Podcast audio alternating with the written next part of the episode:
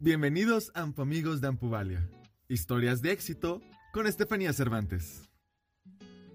Hola, bienvenidos a una entrevista más de nuestro podcast de historias de éxito de Ampuvalia.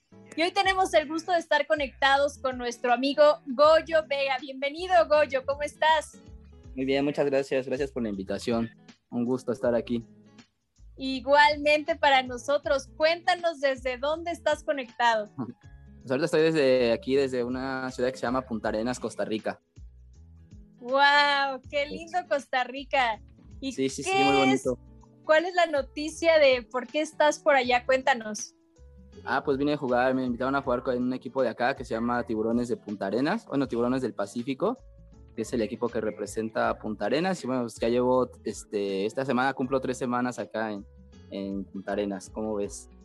Qué maravilla. Pues antes de adentrarnos a esa historia del fútbol, cuéntanos dónde naciste, de qué ciudad eres y también cuéntanos acerca de tu infancia. ¿Cómo fue tu infancia? Adelante. Ah, bueno, pues yo, nazco, yo nací ahí en el Estado de México, en Tlanepantla. Eh, sigo viviendo ahí, siempre he vivido ahí. Bueno, pues la verdad que infancia, pues como la de todos los niños, ¿no? Yo crecí en una familia, eh, tengo un hermano un año más chico que yo. Y bueno, pues este, una ventaja que en mi familia pues siempre hemos hecho deporte. Mis papás también fueron atletas profesionales. Entonces, este, pues, desde muy pequeño yo conozco esta vida de, deporte, de la disciplina, de lo, de lo, que es este, ser un deportista y bueno, pues tratar de esforzarte por, por, conseguir o lograr lo que te propones, ¿no? Entonces, desde muy pequeño eso lo, lo viví, bueno, yo desde que tengo uso de razón, este, pues estamos en competencias, estamos en entrenamiento y bueno, pues hasta la fecha, ¿cómo ves? Qué bien, Goyo. Platícales aquí a la audiencia cómo llega la amputación a tu vida, cómo la vives, para que también eso ha sido parte de, de la historia que hoy tienes. Adelante. Sí, claro. Pues mira, yo sufro un accidente automovilístico a la edad de 7 años. Íbamos a una competencia Acapulco Guerrero. Mis papás digo, este, practicaban deporte. En ese tiempo competían por la empresa Ferrocarriles Nacionales de México. Y bueno, pues el, el chofer del autobús se queda dormido yo me salgo por la ventanilla y el autobús cae sobre, sobre mi pierna. Bueno, pues prácticamente la, la deshizo y bueno, así es como, como yo pierdo la pierna derecha al nivel de, a la altura de la cadera, o sea, soy desarticulado de, de cadera.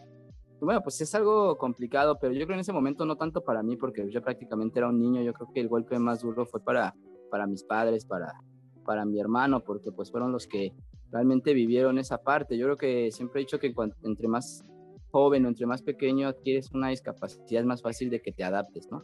A que te pase ya más grande o ya con una vida hecha, este, etcétera. Entonces yo creo que por eso, eh, pues no, no me costó trabajo asimilarlo y pues también que mi familia, mi mamá siempre, pues una ventaja es que nunca me trataron como una persona con, con discapacidad, siempre me dejaron hacer lo que yo quería, si yo quería subirme a un árbol, pues mi mamá me dejaba, más me decía, si te caes, pues ya es tu problema, eh, nunca, nunca me impidieron nada, este, hacer nada, nunca me sobreprotegieron y yo creo que eso también me ayudó mucho a, superarlo mucho más rápido. Toda, la verdad que toda mi convivencia pues siempre ha sido con personas que, que no han tenido discapacidad, entreno con personas que no tienen discapacidad, toda mi formación deportiva ha sido eh, con personas que me ayudan a esforzarme más y te digo, yo entreno con, con chicos de 15, 16 años que no tienen discapacidad allá en México y, el entrenador me exige igual que a ellos. Entonces yo creo que esa, esa parte, esa cuestión mental siempre la he tratado de manejar muy bien. Claro, en alguna etapa de tu vida te pega, ¿no? Yo creo que siempre,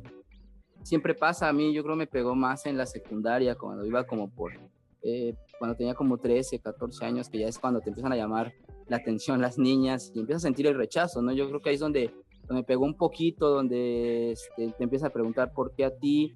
Y, bueno, es una etapa en la que también debes de, asimilarlo y bueno, la, de, la debes de superar, ¿no? Entonces creo que sí, esa fue una etapa donde se me complicó un poquito y donde mentalmente sí me empecé a preguntar sobre, sobre mi discapacidad. Claro, gracias por contarnos esa parte sumamente importante, el apoyo de la familia, el acompañamiento de tus entrenadores, cómo te has desenvuelto en esta, en esta vida que tienes eh, después de la, de la pérdida de esa piernita a los siete años. Cuéntanos, Goyo, ¿cuáles son los tres consejos que tú le das hoy a una persona que te encuentras en la calle, que está pasando por esta misma experiencia de vivir sin alguna extremidad. ¿Qué les dices a ellos para que se animen también a vivir y tener una vida activa en el deporte?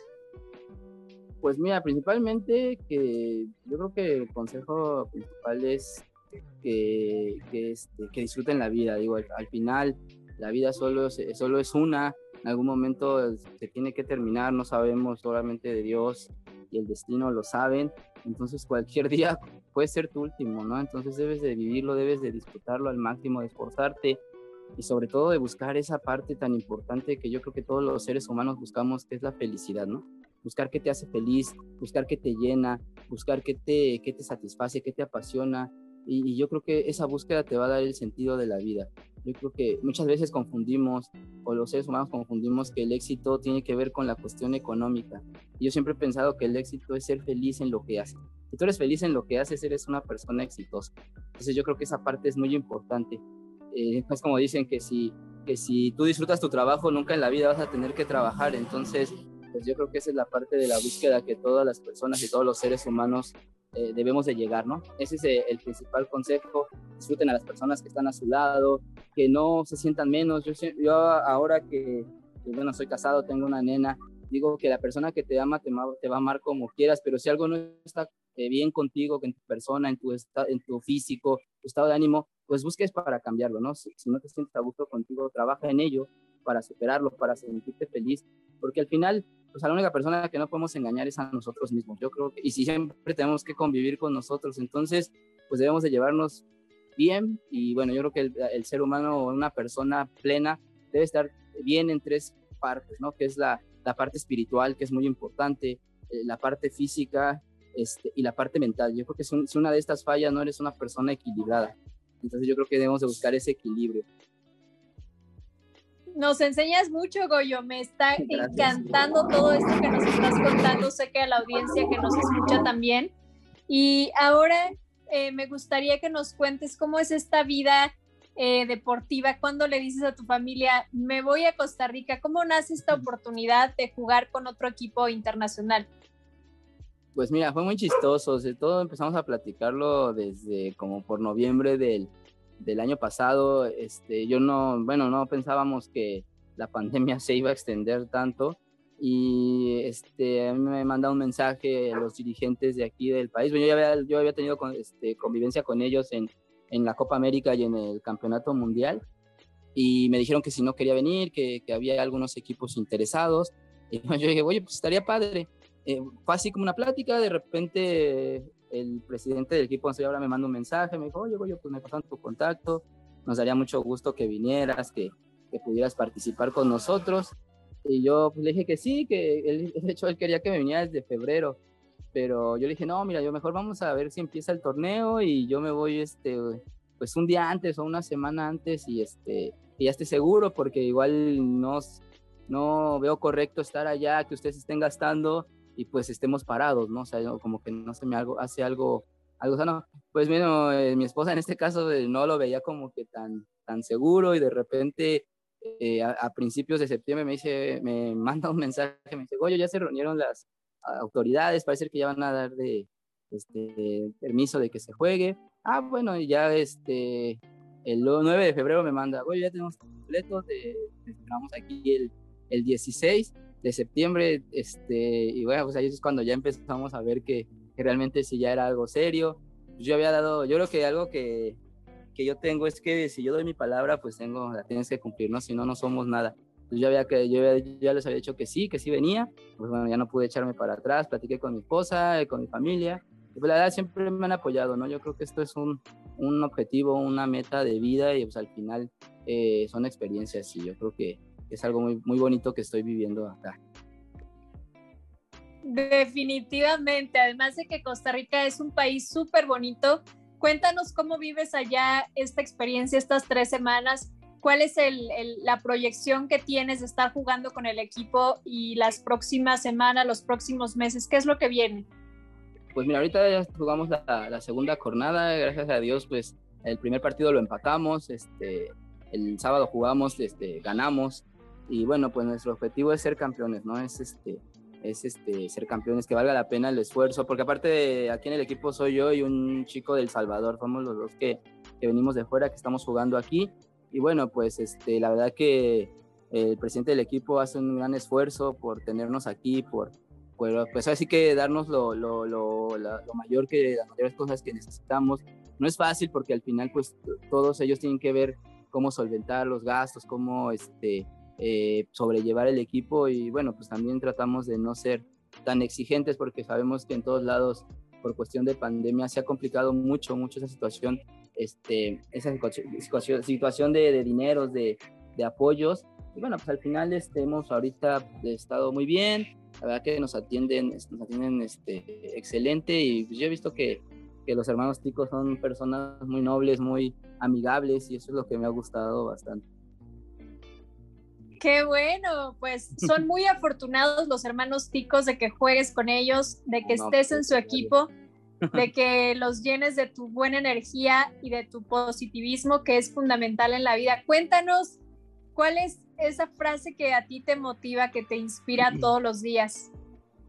Pues mira, hay una frase que la leí hace algunos años que me quedó, me quedó muy, muy, este, muy marcada y, me gustó mucho, que es, dice que para hacer algo hay que querer mucho y para querer apasionadamente hay que creer con locura. Y me gusta mucho porque maneja algo que a mí me encanta, que es la pasión. Yo digo que si en esta vida no te apasionas, nunca vas a, a sobresalir, nunca vas a pasar de, ser uno más, ¿no? Yo creo que esa, esa parte de, hacer algo con pasión es lo que te da el extra para dar lo mejor de ti. Definitivamente, es una frase sensacional. Y bueno, pues te deseamos mucho éxito en Costa Rica. Cuéntanos cuál es un sueño que tengas que quieras cumplir. Pues mira, uno de mis sueños es este, poder estar en el Mundial el año que entra, que ser en Turquía, poder representar a mi país y pues, ¿por qué no? poder ser campeones del mundo. Eso yo creo que es la, la meta este, a corto plazo, pero mi meta de vida es ver a mi nena feliz, realizada, ser una, una, una persona de bien, que aporte a, a su país, que ame a, a, México con todo el corazón como yo lo amo, como yo lo llevo. Este, que digo, tenemos muchas cosas malas, pero siempre hay que quedarnos con lo bueno, ¿no? Con las personas que, que ponen el hombro para sacar ese hermoso país adelante. Y eso es lo que yo le quiero transmitir a ella, que en lo que haga, siempre lo haga con el deseo y con el, con, este, con el corazón de, de ver a un México mejor, de ver qué le aporta a, a, a, su sociedad, de ver qué le aporta a sus hermanos, de ver qué le aporta a su país, porque siempre, siempre estamos preguntándonos qué, qué hace México por nosotros en vez de decirnos qué podemos hacer nosotros por, por México, ¿no?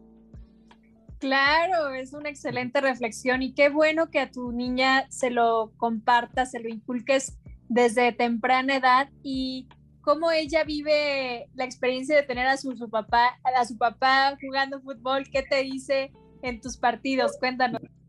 Pues ahí, este, pues ya se, siguen las transmisiones, me mandan mensajes, se emociona. Este, para ella lo emocionante es que los, los comentaristas le manden saludos. Ella dice mi esposa que hasta se pone alegre, feliz de que la mencionen. Entonces yo creo que eso también es muy padre, ¿no? Es muy motivante porque ya hace algunos años ya quería retirarme, ya quería, este, el cuerpo también se cansa, ya ves más joven. No lo hice por ella porque yo decía, yo quiero que ella se sienta orgullosa de su papá, que diga, ese es mi papá, y que el día de mañana que yo le diga, hija, logra, logra tus sueños, que ya no tenga como decirme, papá, ¿cómo te pones a decirme que yo logre mis sueños y tú no lograste los tuyos, no? Entonces yo creo que, yo quiero que no haya esos reproches, que ella vea que hasta donde pude di lo máximo y, y espero lo mismo de ella, ¿no?